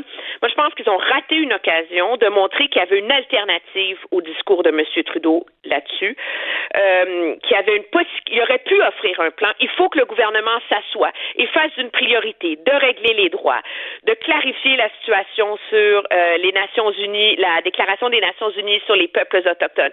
Il y a plein de choses que le gouvernement peut faire qui sont constructives et qui sont capables de montrer qu'il y a une voie plus stricte qui est dans le cadre de leur approche intellectuelle et idéologique face à la question autochtone, mais qu'ils ont une ouverture à ces enjeux-là. Parce que à terme, plus les conservateurs sont dans la, la logique simpliste, que t'envoies la police qui tire dans le tas, plus euh, ils, se, ils se retranchent derrière une, les murs d'une base militante à laquelle ne s'identifie pas la majorité de la population. Et je pense que cette crise-là aussi est en train d'illustrer les limites du Parti conservateur. Tout à fait. Tout comme elle illustre les limites du leadership de M. Trudeau. Tout à fait. Et tu dis aussi que les Premières Nations là, devraient euh, euh, saisir cette opportunité-là pour régler leurs problèmes de gouvernance? Ben moi, c'est ce que j'ai saisi hier, par ailleurs, dans le, point de presse vraiment intéressant des leaders autochtones. Bon, il y avait le grand chef Simon, le grand chef Norton de Kanawake puis de Kanesatake, mais il y avait aussi le grand chef de l'Assemblée des Premières Nations, qui est très militant, on comprend pourquoi. Et lui-même a dit, il faut que le peuple Wet'suwet'en finisse par s'entendre. C'est comme si lui-même a reconnu que et il a voulu faire envoyer ce signal-là que les Premières Nations ont une responsabilité importante dans le fait de régler leurs problèmes de gouvernance. Regarde ce que le gouvernement Legault a été capable de négocier avec les CRI. Moi, je suis de ceux qui pensent que l'entente, la Grande Alliance Développement Ferroviaire qui a été signée lundi, c'est une belle victoire, mais il marche dans les traces de Bernard Landry, là. Mm-hmm, ben Et objectivement, les CRI sont maintenant, ils ont l'autodétermination, ben oui. ils ont le contrôle de leur territoire, ils ont une forme de souveraineté, OK? Pourquoi? Parce qu'ils ont. C'est pas une question qu'ils ont fait des compromis, c'est une question qu'ils se sont armés d'une vision, ils se sont entendus entre eux et ils ont négocié avec le gouvernement du Québec. Non, on a une vraie négociation nation à nation. Si tu veux résoudre le problème, il faut que chacune des nations autochtones fasse ces devoirs-là. Et je pense que plusieurs voient dans cette crise-là un message pour les Premières Nations de dire, regardez, on a l'attention ben oui. du pays. Est-ce qu'on peut faire nos devoirs, nous aussi, et saisir cette main qui ben nous oui, est parce qu'il faut que le gouvernement sache à qui à qui il s'adresse. Il faut qu'à un moment donné, euh, la, la, nation avec qui tu veux négocier ben, fasse bloc autour de autour d'une proposition là, qui ne chicane pas entre eux autres. Oui, c'est ça. Et je pense que, et moi, j'ai cru percevoir ça dans le discours des leaders autochtones hier, et c'est l'espoir du gouvernement Trudeau aussi, que, euh, que ça amène une réflexion plus large à terme. Mais tu vois, c'est comme si on, on, on a tous les éléments du puzzle pour régler le problème à plus long terme, mais le gouvernement est incapable de formuler une offre politique pour régler le problème à plus court terme. Et c'est là qu'il y a un problème majeur. Moi, je pense que ça aurait commencé par expliquer aux Canadiens, vous savez que cette semaine, mon gouvernement allait déposer le projet de loi pour ratifier et mettre en œuvre la Déclaration des Nations Unies sur les droits des peuples autochtones. Elle est prête, cette loi. J'ai besoin de vous comme partenaire. Mais pour pouvoir avancer là-dessus, parce que c'est difficile, j'ai on a besoin que l'économie reprenne. Là, on s'entend-tu qu'on a un discours? Au moins, on a quelqu'un qui a l'air de. Tu vas me dire, Oui. ça va pas convaincre les chefs autochtones en Colombie-Britannique d'élever la blocus, là. Je veux bien. Mais lui, il faut qu'il ait l'air de savoir où il s'en va. Et en ce moment, on ne sent pas ça de sa part. Mais tout à fait. Merci beaucoup, euh, Emmanuel. Très intéressant, Emmanuel Latraverse. Et on continue, bien sûr, à, à t'entendre et à te regarder à LCN. Merci, Emmanuel. Ça me fait plaisir. Au revoir. Martineau, franchement, même avec les cheveux gris, il reste un animateur très coloré. Politiquement incorrect. Je veux vous parler de l'affaire Griveaux qui secoue la France actuellement. Certaines personnes parlent de l'affaire Grivois. Le jeu de mots est facile, mais incontournable. Ben, ça pose d'excellentes questions. Benjamin Griveaux, il est candidat à la mairie de Paris pour La République en marche, le parti, le mouvement de Emmanuel Macron. Et euh, là, bon, Griveaux, vous savez que euh, Madame Hidalgo, qui est euh, maire, maire de Paris, on dit pas mairesse en France, on dit maire de Paris, elle est très, très, très contestée. Il y a des gens qui disent qu'elle n'aime pas euh, les automobilistes. Elle veut transformer Paris en ville piétonne. L'année passée, l'été passé, j'étais à Paris. Tous les chauffeurs de taxi chialaient contre elle. Tous les chauffeurs d'autobus chialaient contre elle. Tous les automobilistes voulaient s'en débarrasser. Donc, Benjamin Griveaux arrive, se présente contre Mme Hidalgo. Euh, il y avait bien des chances de devenir maire de Paris. Il doit, euh, il doit, il, a dû euh, renoncer à sa candidature. Pourquoi? Parce qu'il y a une vidéo de lui qui a circulé euh, sur Internet où il est en train de se masturber devant son écran d'ordinateur. Je pense qu'il a fait appel au service d'une webcam, une web girl là, qui apparaît sur ton ordinateur. Puis là, euh, tu te pognes le whiz et tout ça. Il pensait que ça resterait entre lui et elle. Ben non, ça a été rendu public. Et là, soudainement, il a dû renoncer euh, à sa candidature de maire. Et euh, Riss, vous connaissez Riss, c'est lui qui est rédacteur en chef de Charlie Hebdo, qui a écrit un éditorial, mais je dois vous en lire des extraits. C'est un éditorial extraordinaire. Je vais vous en lire un extrait. De longs extraits. Aujourd'hui, une personnalité publique ne peut plus avoir de vie privée. C'est fini. Un homme ou une femme qui décide de s'engager au service de l'intérêt général doit savoir que, à partir de la seconde où il fait ce choix, il entre en politique comme on entre au monastère. Et comme les prêtres, il, dev- il devra faire vœu de chasteté, de fidélité, de pureté et de bien d'autres choses encore. La jouissance des plaisirs de la vie par un homme politique doit être la plus faible possible. Il ne doit pas trop manger, ne doit pas posséder trop de biens et ne doit pas jouir du sexe inconsidérément. La politique fonctionne désormais comme la religion et les personnalités politiques doivent se comporter comme des ecclésiastiques. Et là, je vais vous lire un extrait qui est très drôle. Nous voulons des hommes et des femmes politiques qui se touchent la bite et le clito. Nous voulons des êtres humains faits de chair et de sang, traversés par des désirs et des fantasmes, qui aiment jouir de leur corps et des plaisirs de la vie. Nous voulons des personnalités politiques qui bandent, qui mouillent et qui jouissent, et qui donc nous ressemblent, pauvres créatures terrestres que nous sommes. Nous ne voulons pas de ces fanatiques mystiques qui se prennent pour des dieux qui n'existent pas et qui veulent nous imposer leur obsession de pureté irréelle et tragique. Nous ne voulons pas de leur tristesse et du dégoût qu'ils ont de leur propre vie. Nous préférons les hommes politiques hypocrites qui se touchent la bite aux sincères fascistes qui regardent dans nos slips pour juger ce qui s'y passe. My God. C'est jouissif ce texte-là. My God, que je le signerais. C'est tellement vrai. je dis pas là que c'était une preuve de jugement extraordinaire de se pogner le zizi devant l'ordinateur. là. Pense pas que c'est une preuve de jugement fantastique. Mais peut-être que le gars, M. Griveaux, aurait été un excellent maire de mon... Savez-vous que Churchill était sous le trois quarts du temps? Il prenait de l'opium. C'était quelqu'un qui a participé à sauver l'Europe. À l'époque, c'était des gens euh, hors de l'ordinaire qui se lançaient en politique et on commençait pas à surveiller qui baisait, qui y baisait pas. C'était là, on est rendu que même la politique française, et Dieu sait que la politique française, là, hein, en, France, si t'es un politicien puis t'as pas de maîtresse, t'es un loser. vraiment. Si t'es fidèle à ta femme, les gens rient de toi. Là. Vraiment, c'était connu. Là, Mitterrand euh, avait une maîtresse, même eu une fille illégitime que tous les journalistes connaissaient, savaient c'était qui, mais n'en parlaient pas. Parce qu'en France, c'était comme ça. On disait, écoute, là, on s'en fout de la vie privée des gens. Et là, soudainement, depuis quelque temps, les Français commencent à être contaminés par ce virus qui vient des États-Unis, qui est la rectitude politique. Puis là, ils veulent des saints. Maintenant, là, en disant, il s'est touché la bite, il ne peut pas être maire de Paris. Et c'était quoi? Il y avait euh, François Hollande que moi je trouvais ça tellement cute. François Hollande qui avait euh, une maîtresse, qui était amoureux euh, d'une actrice, puis qui il- il- fuyait ses gardes du corps, puis il montait sur son scooter, puis il traversait Paris sur son scooter pour aller rencontrer sa blonde, sa nouvelle amoureuse, comme, comme un petit jeune de 20 ans là, qui était en amour, là, comme un amour d'été, puis tout ça. Là. Puis ça, il était président de la République, puis il traversait Paris sur son scooter pour voir sa blonde. C'est pas cute, c'est pas beau. C'est ça un être humain aussi. On est imparfait, on est tous imparfaits.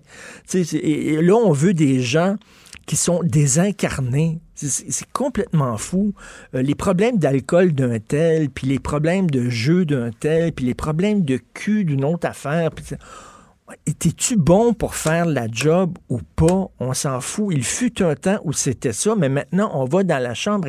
cette obsession de la transparence où tout le monde se check, tout le monde se surveille, puis là, là, on va sortir tes péchés sur Internet, et là, la meute va se mettre après toi, puis tout ça. Euh, Pensez-vous que vous êtes meilleur que tout le monde? Les gens, les, les, les, social justice warriors qui sortent des, des scandales, pensez-vous que vous êtes meilleur que tout le monde? Vous vous touchez, vous autres aussi, le Wheezy. Puis vous avez, vous trompez des fois votre chum ou vo- votre blonde. Êtes-vous, vous allez parfois dans des bars de danseuses, vous prenez des fois de la coke. Vous, voyons donc, veux dire, je dis pas que tout le monde fait ça, mais il y en a, là, voyons donc. Et même si on savait s'il y avait un politicien, par exemple, qui de temps en temps prenait une ligne, sniffait une ligne de temps en temps, ben oui, c'est illégal, puis tout ça. Y es-tu bon ou y es-tu pas bon comme politicien? Je veux dire, là, c'est rendu, on est fou, là, on est rendu dans un désir de pureté qui, selon moi, est extrêmement dangereux. Et j'adore le texte de Riss. Donc, nous voulons des politiciens qui bandent, qui mouillent et qui jouissent.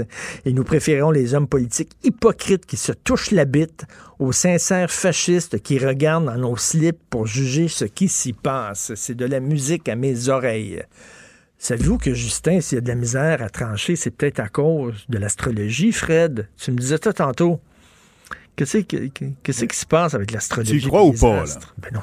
C'est le Mercure, Mercure qui est rétrograde. Lorsque Mercure est rétrograde, les gens ont de la difficulté à prendre des décisions et il y a une mauvais, euh, mauvaise ambiance. Tu sais, c'est, ça se bouscule, ça se chicane, ça se bataille. Et euh, c'est d'ailleurs l'astrologue Ginette Blake qui collabore ici, qui, euh, qui a fait un livre sur le phénomène de Mercure qui influence pas mal tout le monde dans une année. Et là, présentement, on est dans une période où Mercure rétrograde fort. OK, puis là, quand Mercure rétrograde, on la prend pas de décision. On prend pas de décision. Ouais. Ça- On ça en prend des mauvaises en général. Peut-être c'est ça. C'est quoi le signe astrologique de. On va aller voir son, son horoscope, tiens, dans le journal. Justin, c'est quoi son signe? C'est quoi son signe? C'est ça. Ah, ben, lisons l'astrologie. Ça peut régler bien des problèmes. Parce que tu sais que M. Pellado, ici à l'époque, M. Monsieur Pierre Pellado avait son astrologue avant de prendre des décisions, faisait toujours appel à son Mais astrologue. tu sais, j'ai un ami, moi, puis c'était son oncle qui faisait l'horoscope dans un journal, puis le bonhomme, il se levait, puis il disait, il écrivait n'importe quoi, là, il se levait, puis il disait, bah, aujourd'hui, euh, puis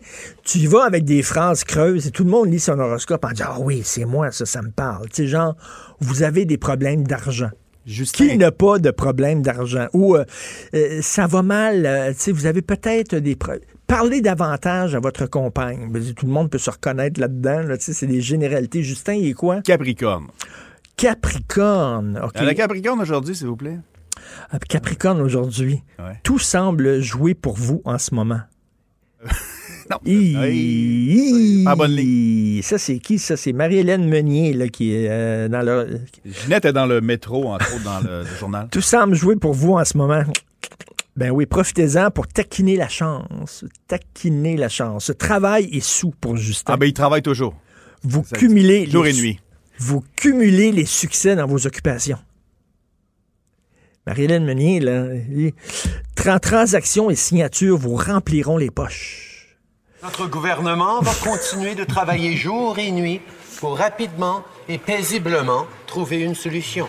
Ben, c'est ça, c'est une Armour. question d'argent, peut-être, là. Ben, On interprète, là. Amour et amitié, ça, si on veut oui, qu'il y ait ça, ça doit pas être ça. de ce temps-là. Vous brillerez de vos mille feux lors de vos réunions d'amis. En amour, votre pouvoir de séduction est très fort. En Iran, oui.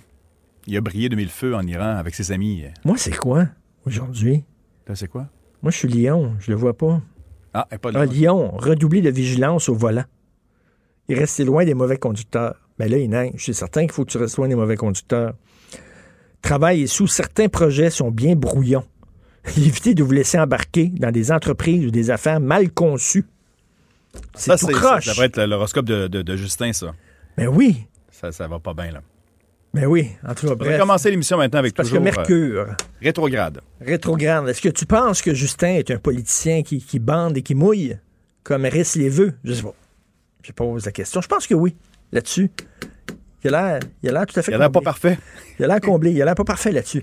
Vous écoutez Politiquement Incorrect. Politiquement incorrect. Martino, il aurait pu être humoriste. Mais comme l'actualité n'est pas toujours drôle, il a préféré animer Politiquement incorrect. Cube Radio. On va parler dans quelques secondes, euh, sinon dans quelques minutes, avec Luc La Liberté, parce qu'il se passe beaucoup de choses euh, du côté de la politique américaine. Mais euh, la semaine prochaine, je vais être en relâche. C'est la relâche de mon fils. Alors, euh, je prends une semaine de congé, mais l'émission sera bien pilotée par quelqu'un euh, qui va être bien en selle, Pierre Nantel, qui est là. Salut, Pierre. Salut, Richard. Merci beaucoup euh, de prendre le contrôle de l'émission la semaine prochaine.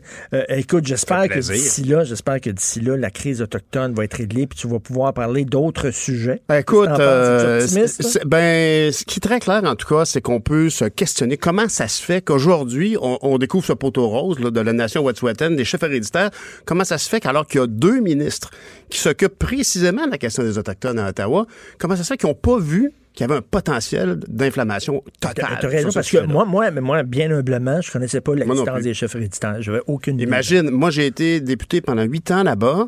J'ai découvert la question autochtone que j'ignorais ou qu'en tout cas que je sous-pesais certainement. Et, et même avec mon engagement sincère envers les Premières Nations, j'ai même ajouté à mon serment de député que j'allais euh, assumer, tu sais, en respect avec la reine et tout ça, mais j'ai ajouté et je le ferai en respectant les traités avec les Premières Nations. J'ai ajouté ça dans mon serment officiel. Roméo Saganache, Georgina Jolibois puis Nikki Ashton l'ont ajouté, elles, elles aussi. Alors, il y a quatre députés dans la Chambre de communes en 2015 qui ont ajouté ça à leur serment. Malgré cet intérêt, malgré ma proximité et l'amour sincère que j'ai pour Roméo Saganache, je ne connaissais pas cette subtilité-là. Alors, comment expliquer Mais que quelque chose d'aussi grave surgisse comme ça, out of the blue, alors que c'est si important, puis que tu as deux ministres, où êtes-vous? Où étiez-vous et- il y a et leur, et job, c'est ça, c'est de prévoir ce genre d'affaires-là. On parle de réconciliation. Là, tu le sais que si tu as un projet de gazoduc, tu sais bien que les, les nations autochtones vont, Ben vont là, se lever puis ça va réagir. C'est pas d'hier qu'il y a un problème avec ce- le tracé de ce pépule-là. Je veux dire, même, même il y a des, il y a des, il y a des tracés, on voyait dans le Journal de Montréal, je pense, hier, qu'il y avait un tracé alternatif qui avait été proposé, puis qui était rejeté par la compagnie. Parce que ça coûtait un peu plus cher, parce que ça traversait, euh, je sais pas, quelques rivières. C'est sûr que c'est très important. Tant mieux s'il y a un souci de sécurité environnementale. Mais au, au niveau du coût, je peux te dire qu'on a déjà dépassé le surplus de coût? Rien qu'en ben, coût pour tous les Canadiens, pour tous les Québécois? Tout à fait raison. Donc, les gens s'ennuieront pas avec toi la semaine prochaine. Faut pas que tu sois trop bon. C'est ça l'affaire. Quand tu te fais Mais t'es un remplacer, bon père, par exemple? Il faut, il faut pas que tu sois trop bon parce que là, les gens s'ennuieront pas de moi. Non, non, mais écoute, t'es excellent. T'es excellent, Pierre. Ça va être bien le fun. Ben, merci. Je vais essayer de t'écouter peut-être même. euh, Non, non, non, non, non. Il faut que tu décroches. OK, Faut que tu OK, décroches. je décroche. Merci beaucoup, euh, Pierre Nantel. Donc, à partir de lundi, il va être là toute la semaine prochaine. On va parler de politique américaine avec Luc La Liberté. Salut, Luc. Oui, bonjour Richard. Hey, Mini Mike, ça va bien pour Mini Mike? Écoute, ça va être particulièrement intéressant. Moi qui commençais à me lancer un peu des débats démocrates, parce qu'on en a eu plusieurs, puis ils n'étaient pas tous particulièrement relevés. Euh, ce soir, la présence de Mini Mike, ben, ça risque. euh, il va être, écoute, c'est- comme l'expression consacrée le dit, ce sera sa fête ce soir. Donc, il est la cible de, de ceux qui tentent de demeurer, qui sont, de, de, de prouver qu'il demeure pertinent. Et si je suis Joe Biden, ben, la, la personne qui me dérange le plus sur mon terrain actuellement, c'est Mike Bloomberg. Puis on peut penser qu'un représentant du 1 du 1 ben Bernie Sanders ne devrait pas manquer une opportunité de le, le pousser dans le coin à l'occasion. Oui, c'est ça. Il y a des démocrates qui disent sont mal à l'aise qu'un très, très riche, multimilliardaire se présente. Mais en même temps, euh, Luc, il faut, il faut dire que les Américains n'ont pas le même rapport que nous avec l'argent. Par exemple, quand Pierre-Carl Pelado s'est lancé en politique, il y a des gens qui avaient un malaise avec ça en disant un millionnaire en politique. On est, nous autres, avec l'argent, là, on est catholiques. Hein? Euh, on le dit, là, c'est plus facile pour un chameau de passer dans le chat d'une aiguille que pour un riche d'aller au paradis. Ça, c'est le catholicisme. Aux États-Unis, ils sont protestants. Puis le protestantisme, c'est si t'es riche, c'est parce que Dieu t'aime beaucoup, puis t'as réussi. Ils n'ont pas le même rapport avec la réussite financière. Oui, puis pour plusieurs, Michael Bloomberg, malgré le fait qu'il soit milliardaire, c'est un peu l'antithèse de Donald Trump. M. Trump, on le sait, sa réputation comme homme d'affaires, ben, c'était toujours un peu trouble. On se voit toujours dans des trucs qui étaient plus ou moins clairs, plus ou moins nets. Euh, de ce côté-là, Michael Bloomberg peut dire, écoutez, non seulement je vaux beaucoup plus, euh, mais j'ai largement mérité tout ça au sens où j'ai joué à la régulière et je me suis imposé par mon talent. Donc, il peut toujours faire valoir ça. Et pour plusieurs Américains, ben effectivement, c'est- une, euh, c'est une allusion très claire à une forme de réussite. En même temps, ce que disent une partie des, des- des Américains qui réagissent à ça, puis c'est quand même une question qu'il faut se poser. Euh, Il n'y a rien qui empêche un milliardaire de déposer sa candidature. Et ça prend d'ailleurs beaucoup, beaucoup d'argent pour être élu aux États-Unis. Ben oui. Mais faut-il, mais faut-il désormais être milliardaire? Parce qu'on aura cette fois-là Donald Trump d'un côté et s'il devait s'imposer, ben Michael Bloomberg de l'autre. Alors là, les, des- les démocrates a- s'en vont vers une tempête politique. D'ailleurs, es-tu dans une tempête, toi, euh, euh, Luc? On entend, on entend vanter beaucoup. les, les conditions sont un peu particulières. J'ai réussi à me glisser entre deux rendez-vous pour, euh, pour m'assurer de discuter avec toi, mais c'est pas, c'est pas idéal. OK. Écoute, euh, oui, ben, tu sais, il y y a personne de tout nu qui se lance par la présidence des États-Unis. Ils sont tous très riches, là. Oui, oui. C'est- Soit on est riche, soit, puis ça, chez les démocrates, on est toujours pris avec le, même programme. Et Des gens comme Pete Buttigieg, par exemple, avaient des revenus plus modestes, même s'il a déjà travaillé pour une grande firme de conseil. Mais en même temps, ces donateurs, ils sont particulièrement généreux. Euh, même Elizabeth Warren, qui est pourtant progressiste, qui dénonce euh, l'arrivée dans la course de Michael Bloomberg, c'est aussi quelqu'un qui a travaillé pour de grandes firmes. Si on voulait imposer un test de pureté financière à tout le monde, ça devient très, très, très complexe à gérer. Ben même, euh, même Bernie Sanders, depuis la publication de ses livres, il est entré dans le groupe des millionnaires. Donc, on a à gérer ça. Mais la, la- la politique américaine, c'est un sport qui est particulièrement coûteux. Et beaucoup de candidats ont pris la peine de dire ça prend de l'argent. Euh, même des progressistes ont dit écoutez, Michael Bloomberg, moi, tant et aussi longtemps que l'argent qu'il a et qu'il peut mettre plus de zéro sur un chèque que moi, mais qu'il met ça dans une bonne cause, il est le bienvenu. Mais en tout cas, c'est ce soir, donc c'est à quelle heure le débat, ce soir? Donc, ce soir, moi, je commence à me préparer autour de 20h. 21h, ça va débattre euh, farouchement. C'est intéressant euh, parce que, je répète, M. Bloomberg, c'est la première fois qu'il est là. Il n'a pas la réputation d'être un très, très bon débatteur. Euh, puis en plus, ben, son nom n'est pas sur les bulletins euh, samedi au Nevada, qui est la prochaine étape des caucus et des primaires. On ne va le voir que le 3 mars. Mais je répète, c'est une très, très belle occasion, un, pour lui de se faire connaître, de voir comment les gens vont réagir à son style, mais surtout pour ses adversaires de faire la démonstration que, malgré l'arrivée d'une grosse pointure, d'une candidature prestigieuse, ils ont encore leur place dans la course. Merci beaucoup. Écoute, j'ai très hâte de voir ça. On s'en reparlera la semaine prochaine. Je te laisse à ton rendez-vous, euh, Luc. Merci beaucoup. Bye bye, Merci. Bye, salut. Pierre, est-ce que tu suis ça, la politique américaine? Penses-tu que les démocrates. Parce que moi, Écoute, si les démocrates vont au bat là, contre Donald Trump avec Bernie Sanders, Mhm. Bernie Sanders, c'est la gauche de la gauche. Oui, c'est sûr. C'est comme. Mais je dirais tant qu'à moi que ce pourquoi M. Trump aujourd'hui est président des États-Unis, c'est parce que les démocrates ont été un peu chochottes. Ils ont joué safe avec Hillary Clinton. Ils n'ont pas dit ah alors Bernie Sanders c'est trop trop trop. Alors que là, il risque de susciter, de fouetter les troupes.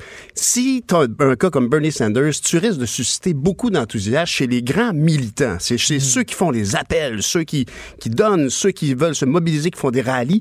Ces gens-là vont être très stimulés par l'arrivée de Bernie Sanders, qui est très inspirant parce qu'il dit toujours, depuis longtemps, cette même vision d'une autre type d'Amérique, d'une Amérique qui aurait, par exemple, l'assurance maladie. C'est comme le Donald Trump de gauche, c'est-à-dire que Donald Trump n'est pas vraiment un républicain. Donald Trump, c'est pas un républicain. Il s'est ça. accroché au Parti républicain, Ouais. mais tu sais, on- il s'en fout du Parti républicain. Ouais. Et Bernie Sanders, je pense, et j'ai lu, je sais pas si c'est vrai, mais j'ai lu a même pas sa carte de membre du Parti Oh. démocrate. Je Oh. sais pas si c'est vrai ou pas, mais c'est quelqu'un qui s'identifie pas au Parti démocrate. Et là, là, tu sais, donc, c'est deux outsiders. Oui, ben, puis, puis, euh, d'ailleurs, c'est drôle que tu décrives ça comme deux outsiders parce que Bloomberg, finalement, il est vraiment au milieu. Hein? Il Oui. est à la fois à gauche, à la fois à droite. Il, fait partie de cette droite économique, mais de la gauche sociale. Il a, il a quand même challengé beaucoup de choses et reconnu beaucoup d'erreurs dans sa mairie euh, de la ville de, de New York. Alors, c'est- vraiment fascinant ce qui se passe ici. Mais, mais j'aime ton analyse. C'est intéressant de se dire euh, s'ils vont avec quelqu'un de safe, non, il faut qu'il y ait quelqu'un qui arrive avec quelqu'un qui soit aussi Oui. surprenant, Oui. puis aussi weirdo que Donald Trump. Mais c'est ça. le change. Mais c'est parce que, ultimement, moi, je peux dire, en tout cas, que le- la- les élections, c'est beaucoup une histoire de stimuler ceux qui, sont en- qui ont envie de s'impliquer dans une campagne. Si tu veux gagner une élection, faut que la machine électorale fonctionne. Pour que la machine électorale fonctionne, qu'elle appelle les gens qui peuvent te soutenir, ça te prend des bénévoles. Alors, si ton chef ou ta chef ne stimule pas, ne motive pas l'élan bénévolat, l'élan d'implication, ça se peut que tu ne puisses pas aller faire le plein du vote que tu mériterais. Alors, c'est là que l'arrivée de Bernie Sanders est intéressante. Et sa remontée actuellement est surprenante. Honnêtement, là. oui. ça- ça- je, je suis très surpris. Et la descente de Biden est, est exceptionnelle. Écoute, c'est un meltdown, comme on dit. là. Il a implosé. Merci beaucoup, Pierre. Merci. On s'en va à la pause et tout de suite après, on reçoit Christian Dufault, comme tous les mercredis. Martino. Un Martino par jour éloigne le médecin pour toujours. Vous écoutez Politiquement incorrect. Comme à tous les mercredis, j'ai le bonheur de jaser, de jammer avec euh, mon ami, le politologue Christian Dufault. Salut, Christian. Bonjour, Richard. Alors, écoute, en faisant mes recherches, euh, Bouchard Taylor, euh, Charles Taylor a été payé 182 000 pour rédiger le rapport Bouchard-Taylor. Le renier. Et Gérard Bouchard a été payé 398 000 OK? Ouais, ouais. Ils, ont, ils ont pris l'argent, mais après ça, ils ont renié leur rapport, les deux. Ben, c'est-à-dire Alors, que- ils, ont, ils ont- ils ont signé un rapport, ils l'ont renié, mais ils ont quand même gardé l'argent. Ben, m- moi, je dirais, euh, ils, ont, ils ont eu le prestige aussi. Ils ont eu l'argent, mais il y a eu le prestige parce que depuis le rapport euh, Bouchard-Taylor, euh, Gérard Bouchard, entre autres, a eu un prestige, prestige nouveau. Moi, ça me dérange pas qu'ils aient perçu des sommes importantes, mais comme tu le dis, ce qui me dérange, c'est que d'abord Charles Taylor le renier, là, carrément, ça, c'est totalement inadmissible. Et Gérard je aussi, dois- non, Gérard Bouchard, il l'a pas renié, mais j'ai trouvé que dans le débat sur euh, le- le- la loi sur la laïcité, je trouve qu'il y a une, une contribution essentiellement hargneuse et négative. Alors que le Québec essayait péniblement, comme bien les sociétés occidentales, d'essayer de se doter de normes pas parfaites, mais, pour gérer ce problème épineux-là, il nous a pas aidés. Euh, il est venu nous culpabiliser. Et c'est ça que je lui. Il l'a pas renié euh, euh, comme tel parce que... euh, euh, alors Charles Taylor, moi, à partir du moment où il l'a renié, honnêtement, Charles Taylor, que j'ai déjà connu, là, je le Mhm. regrette de le dire, il n'y a plus eu aucune crédibilité pour moi. Là. Tu peux pas avoir la- le beurre et l'argent du beurre à ce point-là, quand même. Mais là, tu sais, tu, Hein? fais le, tu fais le tour de toutes les provinces, de, de- de- de toutes les, régions, puis tu rencontres les gens, puis c'est beaucoup de temps, beaucoup d'énergie, beaucoup d'argent qui ont été dépensés pour ça. Tu écris un rapport, après ça, tu dis, mon rapport vaut pas de l'argent. Et, et- et tout ça, comme je te dis, si ça avait donné une contribution positive un peu à ce débat-là, moi, je ne demandais pas que, que le chancellor ou Gérard Bouchard applaudissent à tout ce que fait Legault, mais le- le- leur comparution là, devant la commission parlementaire sur la loi sur la laïcité, c'était lamentable, je trouve. C'est comme s'ils essaient de nous culpabiliser. Puis, en tout cas, moi, moi, moi, je, je dois dire que ça démontre que les intellectuels, c'est bien beau, mais à un moment donné, là, c'est pas toujours ça, qui sont pas toujours fonctionnels par rapport aux problèmes réels de notre société. C'est quoi, c'est Désolé George, de le dire. George Orwell, il parlait de common sense? Ouais, c'est common ça, sense, ben, le bon sens, le, le bon bon vieux bon sens. mais tu sais, on en a parlé. C'est vrai que parfois le bon sens, euh, pas dans le sens euh, démagogique, mais dans le sens, euh, le sens commun en fait. on dirait qu'il c'est plus là. Mais tu sais, on veut remplacer, je reviens à ce que tu disais, on veut remplacer le cours d'éthique religieuse par un genre de cours d'éthique. N'est-ce pas le rôle des parents de donner, tu sais, Qu'est-ce que le on demande- gouvernement on- a à faire là-dedans? On demande à l'école non seulement d'éduquer les enfants, mais on demande des élevés. Je veux dire, les élevés, c'est le rôle des parents. De donner des- un sens de valeur, de parler d'éthique, puis tout ça. C'est toi comme père puis comme mère que tu fais ça. C'est pas l'école à faire ça. Ben, y a une- ça, va dans le sens d'une certaine déresponsabilisation euh, des parents dans, dans notre société. C'est le tout à l'État. Et ça, c'est le propre des sociétés françaises un peu. On est une société de type français. Les Français sont un peu euh, comme ça.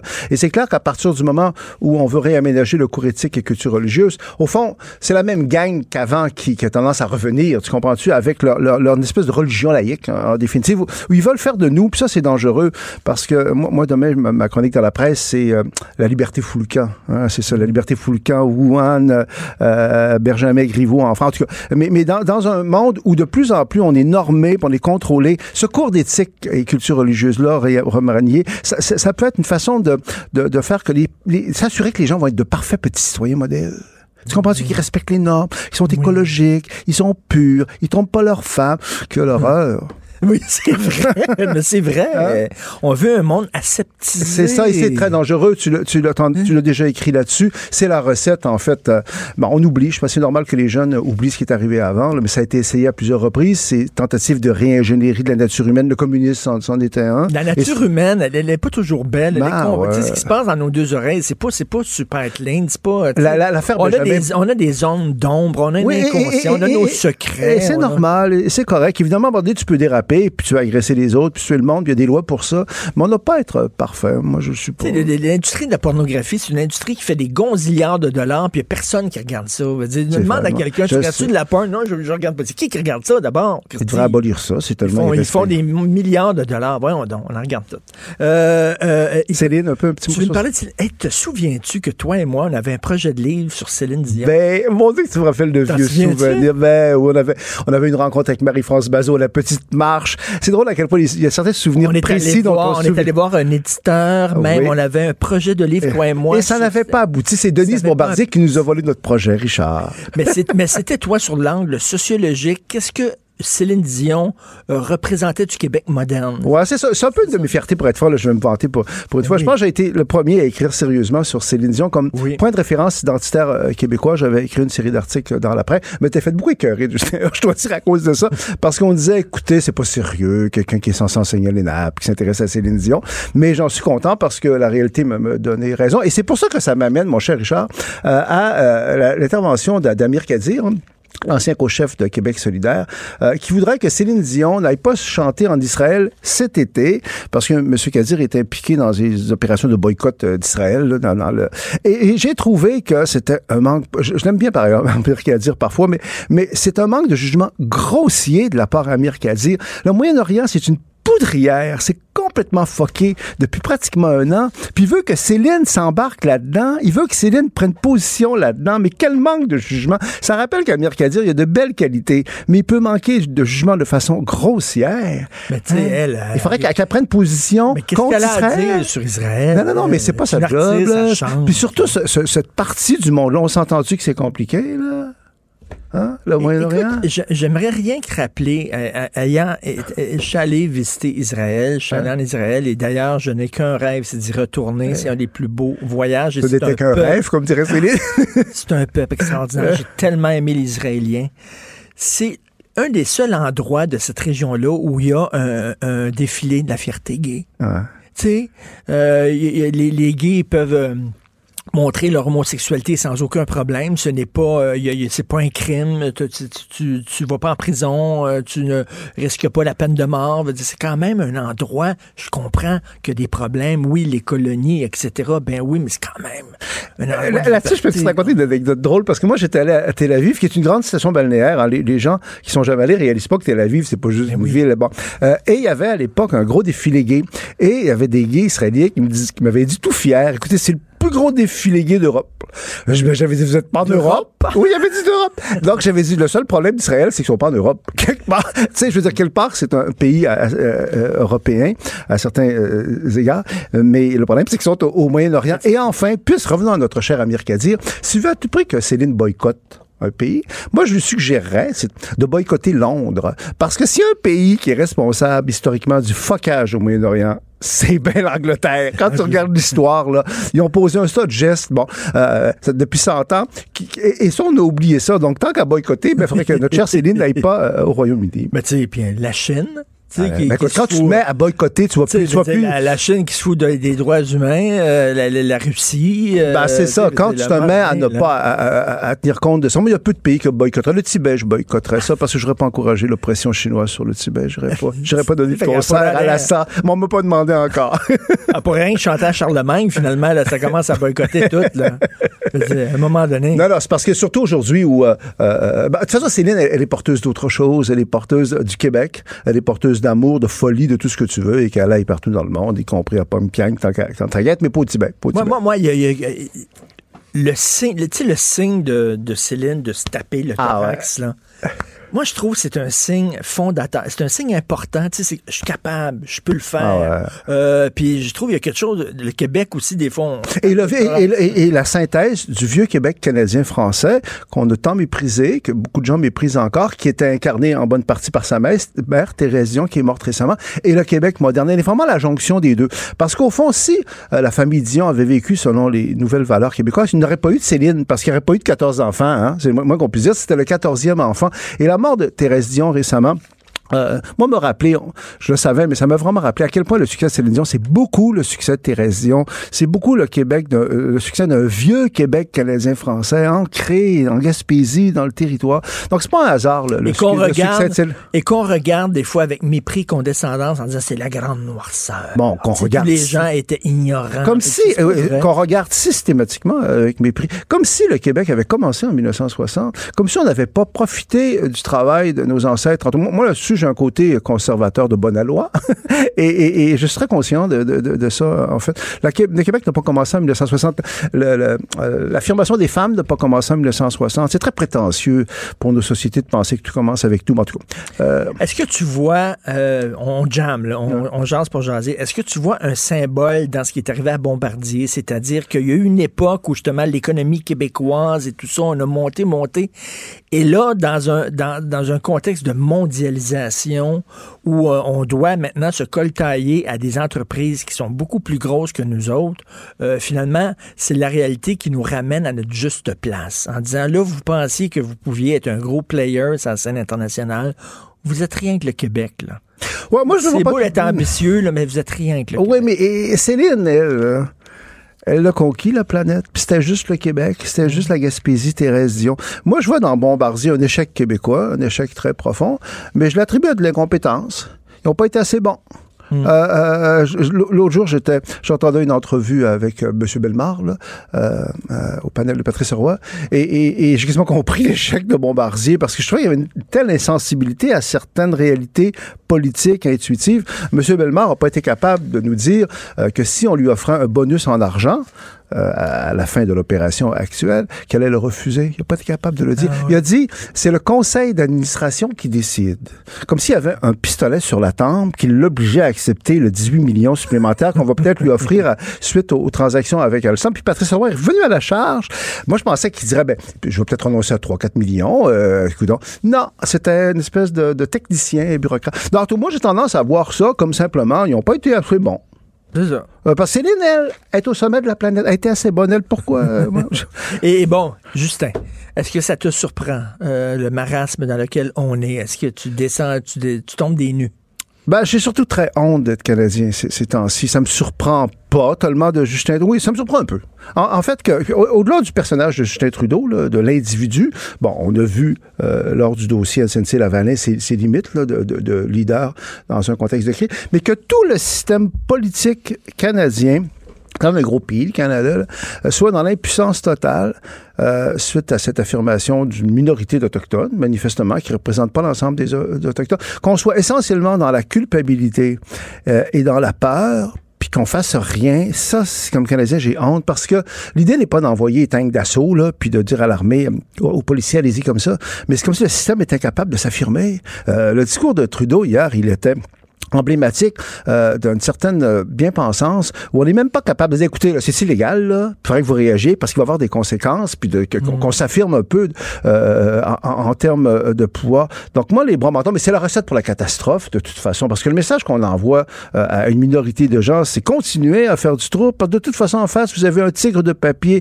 vous avez des, des gens pusillanimes des gens qui ont pas de couilles des gens tu comprends c'est- donc euh, dans ce sens-là moi j'ai j'ai- j'ai honte euh, quelque part je parle même pas de tous les problèmes concrets auxquels Mais là, ça, veut dire là, que les méga projets là, de développement économique, comme des gazoducs, des pipelines, ça, ça serait plus possible parce qu'il y a toujours quelqu'un qui va bloquer ça quelque part à un moment Euh, donné. je me demande si le Canada, comme euh, euh, système euh, politique, euh, a pas un peu touché sa, une, pas limite, je dirais, là, mais un, gros handicap. C'est bien beau les chemins de la Cour suprême qui ont reconnu les droits des Autochtones, puis les droits territoriaux, puis plus, puis plus, puis plus, puis le conseil de bande, puis les leaders euh, euh, anciens, etc. Ben, mais là, c'est comme si on voit ce que ça donne au fil. Ça a donné beaucoup de pouvoir, euh, pas aux Autochtones, euh, à une petite minorité parfois qui représente pas grand-chose, mais qui a le pouvoir de bloquer avec l'appui d'une partie de, des Canadiens qui sont beaucoup dans l'écologie. Non, donc c'est fucké, là, vraiment. euh, Et, et je vois pas. Et, et par rapport à cette crise-là, moi je pense que deux, dans une crise, il y a deux moments qui sont plus importants les uns que les autres. Il y a le tout début de la crise. Et, et au tout début de la crise, si on avait eu un gouvernement fonctionnel, si on avait eu un premier ministre, il y avait peut-être possibilité d'intervenir au tout début. C'est comme un feu, tu sais, un feu de forêt qui commence. Là, au tout début, l'éteindre, c'est moins compliqué. Là, maintenant, c'est comme euh, euh, on peut pas. le- la pâte dentifrice est sortie du tube. Là. Euh, il faut assumer ce qu'il y a là. Donc, mais à la fin aussi, tu peux intervenir. Est-ce qu'on est rendu à la fin? On est encore dans le milieu de la crise. Dans le milieu de la crise, c'est très très dur d'intervenir. C'est très dangereux. Au début, tu peux le faire. puis à la fin, tu peux le faire. Mais là, on est-tu à la fin? Mais, moi, moi, moi, ce que je comprends pas, là, c'est que quand tu négocies, je le disais tantôt, quand tu négocies, il faut toujours que tu gardes l'option que tu vas utiliser la manière oui. forte. Quand, quand non, tu gouvernement- négocies pas, tu dialogues. Je m'excuse, là. Là, là, tu, tu dérapes, Richard. Dialogue. Tu dialogues. Tu dialogues. Mais quand le gouvernement, là, mettons, là, il négocie avec les employés du secteur public, il dit on, on va jaser, on va discuter, mais si ça marche pas, il y a la loi spéciale. Ah, c'est ça. Il faut que tu arrives avec le- la carotte puis le bâton. Mais là, il s'est pointé en disant c'est sûr qu'on n'en va pas parler. Je vous le dis tout de suite, là, dès le départ. Mais là, Non, mais c'est aberrant. Même, même Yves Boisvert, dans, ce- dans- dans la presse de ce matin, qui est quand même pas quelqu'un qui est anti-autochtone, dit ben, la, la possibilité de, de faire appel à la police, à un moment donné, c'est une option. Là, ça va de soi. là. On n'est pas rendu là, puis on espère qu'on se rendra pas là, puis ça peut être dangereux, puis au cas, puis on peut en mettre. Là. Mais il reste qu'à un moment donné, tu fais pas juste dialoguer. Là. Il y a quand même une partie euh, des, des gens qui euh, sont là, qui observent pas la loi, puis sont pas tous des autochtones euh, purs et... Puis aussi, les, les autochtones, c'est pas juste des saints. Là. En tout cas, tu, tu vois un peu, mais là, la culture politique canadienne n'est que dans la culpabilité, dans la repentance, et Justin Trudeau incarne ça. C'est vraiment... euh, moi, ça m'a fait de la peine hier euh, pour le Canada de voir le premier ministre euh, aussi fait, puis incapable d'affirmer. ça Au moins, hier, sa job, c'est d'affirmer quelque chose. Ça prend une dizaine de quelques dizaines de personnes pour mettre le pays à genoux. C'est ça, exactement. incroyable, Donc, tu vois à quel point on est comme des pleutres collectivement, c'est qu'on n'est même pas capable de parler. Même, hier prends, prends Chir, hier, il s'est fait beaucoup accuser, j'ai pas lu tout son discours, de, de, de, de- d'être raciste, puis d'en appeler quasiment à la violence, euh, tout ça. Mais il a juste parlé quand, quand même. Là. Il y a personne qui... En tout cas, on radote, là, mais c'est pas très, très jojo. euh, tout ça, heureusement qu'il y a eu la...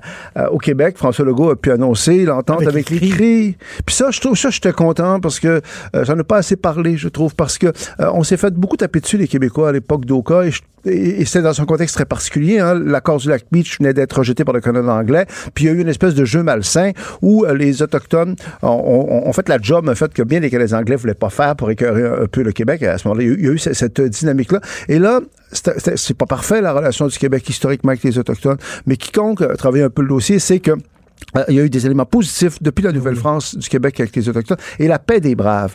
Le, euh, le- tout le Bernard dossier de la baie. C'est-à-dire, il y a Robert Bourassa dans un premier temps. La première convention moderne avec les Autochtones, c'était à la baie James. Il y a eu la paix des braves. Et ça, ça démontre. Mais là, on sait avec qui négocier. Ils sont pas en train de parler d'oppression puis d'identité. Et On que parle les, de... que les commentateurs canadiens anglais qui disent qu'on est xénophobe, fermé, intolérant, tu sais, regardez, on s'entend avec les communautés, Ah, non, non. les Premières Nations. C'est- merci beaucoup. Ça me fait plaisir. Merci, semaine. Christian. Au cours des deux prochaines semaines, tu Je ne serai pas là. Non, Reposes, je vais Je m'ennuyer vais essayer de de récupérer mais- ma santé, pas, pas mentale, mais en tout cas, mon, mon- me reposer. Repose-toi bien. Et il y en a un qui se reposera pas, c'est Jonathan Trudeau, parce qu'il va faire l'émission du matin euh, demain puis après-demain. Oui, un peu, oui, je vais remplacer. Ben oui, j'ai appris ça tantôt. Je vais remplacer Benoît Dutrisac euh, au- demain euh, et vendredi en plus de mon émission, de l'ajout du journal. Mais il n'y a pas de problème, on est capable d'en parler.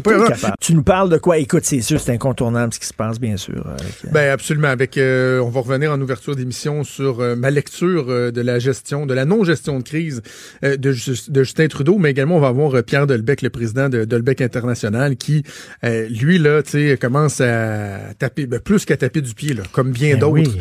Lui, ses clients, ils ont des containers qui s'entassent dans des ports à Halifax, à Vancouver, à Montréal. Il y a des enjeux de salubrité, des enjeux d'approvisionnement, des enjeux de survie économique de certaines entreprises. La situation, elle est tellement, tellement grave. On le dit depuis quelques jours, mais chaque jour qui passe vient augmenter la gravité de cette situation-là. Et là, tu as vu le premier ministre de la Saskatchewan qui cette année, hein? Qu'est-ce qu'il a fait? Scott Moe, le premier ministre de la Saskatchewan, en ce moment, tu sais, il, il se passe ça, euh, il se passe ça euh, une année après l'autre, la présidence du Conseil de la Fédération, là, qui réunit euh, les premiers ministres euh, provinciaux et territoriaux. Et là, hier soir sur Twitter, le premier ministre de la Saskatchewan a dit à peu près textuellement, là, je te le traduis, devant le manque de leadership du gouvernement du fédéral, je convoque d'urgence une, con- une réunion téléphonique du Conseil de la Fédération demain pour que les provinces, nous, on s'occupe du problème. Oh! Donc, et là, François Oh. Legault, j'ai vérifié avec son cabinet, lui a dit oui, oui, oui, oui. Mais T'as abdiqué quel, lui aussi. mais quel désaveu. C'est fou, hein? Oh! C'est fou, hein? Capable de gérer la crise de ministres canadiens. Donc, c'est les premiers ministres provinciaux qui vont se réunir pour voir ce que eux peuvent faire euh, de leur côté selon euh, le respect de leur euh, juridiction. Donc, euh, pathétique. C'est, je, je me demande si c'est pas en train de coûter la vie à ce gouvernement-là. C'est vrai. Est-ce qu'on peut se poser la question? Ben, s'il y avait un chef conservateur en ce moment, m'a dire, là, euh, euh, on serait pas loin. On serait pas loin de ça. C'est pathétique. Mais, Pathétique. mais il serait défendu par la NPD quand même, qui, qui, qui penche du bord de, de- de Justin. Ouais, mais c'est ça. Mais là, le NPD qui explique comment ça se fait que leur, euh, leur pendant euh, de la Colombie-Britannique est au pouvoir avec l'aide du Parti vert et qui appuie ce projet-là de Coastal GasLink. Tu sais, c'est un gouvernement, gau- euh, Mario, on a parlé encore ce matin avec Benoît, c'est un gouvernement gauchiste, là, à la tête de la Colombie-Britannique, qui tient en place grâce à la collaboration du Parti vert et le gouvernement du NPD et du Parti vert appuie ce projet-là de Coastal Ben oui. GasLink. Et là, nous autres, on a euh, Yves-François Blanchette, là, qui lui, là, oh, tout, faut faire attention. Yves-François Blanchette, t'es pas supposé de représenter les Québécois, lui? Je, c'est- non, c'est un fouillis, là. Il J'ai l'impression qu'il y a juste les conservateurs qui se gouvernent euh, comme du monde euh, à Ottawa en ce moment, puis ils se font décrier par des gens. Oh, mais y'ose penser qu'il pourrait peut-être y avoir une intervention. Oh, oh! Écoute, le, Si le- bon. le- le bloc est quasiment plus à gauche que le NPD puis le Parti vert. Ouais, on a voté pour ça. Écoute, on t'écoute Super Jonathan, monsieur Super Jonathan, qui fait plein d'affaires avec Maude. Merci beaucoup à Hugo Hey, Veilleux Richard, à la recherche. Oui, Richard. oui. Je sais qu'on est en retard, mais c'est pas grave, c'est dans mon show que t'embarques. Euh, T'es-tu de même, toi, des fois, tu penses aux gens qui t'aiment pas, puis tu fais comme, oh non, ils vont être tannés. Tu sais, là, je me dis, là, demain, je vais faire euh, les, les shows du Trisac, puis mon char, puis, puis mon show, puis là, je suis comme genre, ah, c'est- ah, pauvres eux autres. Tu penses à eux, tu, ton J'ai comme cœur, ton pitié cœur pour les gens qui, pour eux. qui m'aiment pas. Ils vont- comme, ah, non, Ils, vont t'entendre encore plus. C'est vrai. Join, join de club, mon ami. Merci à Hugo Veilleux à la recherche. Merci beaucoup à Fred de Rio à la console. On se reparle demain à 8 h. Passez une excellente journée politiquement incorrecte.